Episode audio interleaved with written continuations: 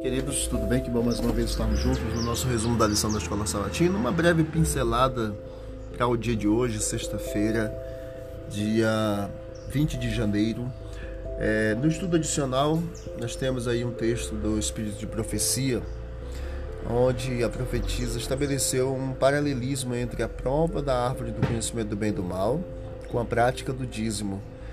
É, em Gênesis 2, 16 e 17, nós vemos então Adão e Eva eles podiam comer livremente de toda a árvore, porém Deus separou uma delas como prova de gratidão e também de lealdade do homem.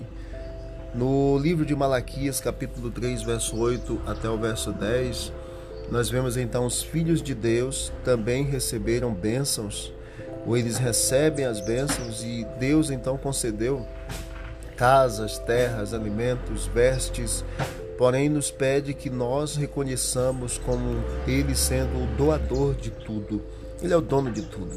Então nós vemos um paralelismo entre a árvore do conhecimento do bem e do mal e também a nossa prática de dizimar a cada, a cada vez que nós tivermos as nossas posses, as nossas rendas.